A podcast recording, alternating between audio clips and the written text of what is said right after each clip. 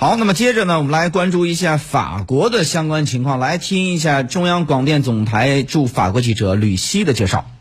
根据法国公共卫生局十六号晚发布的最新数据，截至当天下午三点，法国新冠肺炎确诊病例累计达六千六百三十三例，二十四小时内新增一千二百一十例，累计死亡病例一百四十八例，较前一天增加二十一例。法国卫生部下属卫生总署署长萨洛蒙当天表示，法国新冠肺炎病例几乎每三天翻一番，疫情正在迅速恶化，令人担忧。法国总统马克龙当晚再次发表电视讲话，宣布从十七号中午起，为期十五天，在全国范围内限制出行，除工作、采购、就医等必要出行之外，禁止一切聚会和不必要出行，否则将面临处罚。所有公司尽量远程办公。从十七号中午起，三十天内关闭欧盟和深耕地区边境。原定于三月二十二号举行的市政选举第二轮也将延期进行。马克龙表示，法国政府将为所有医疗机构以及二十五个疫情最严重地区的药店提供口罩，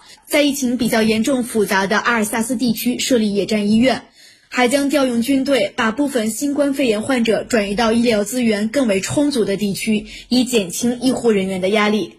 政府还将提供经济支持，以帮助企业渡过难关。对于陷入困境的中小企业，可以停止缴纳水电、燃气费以及租金等等。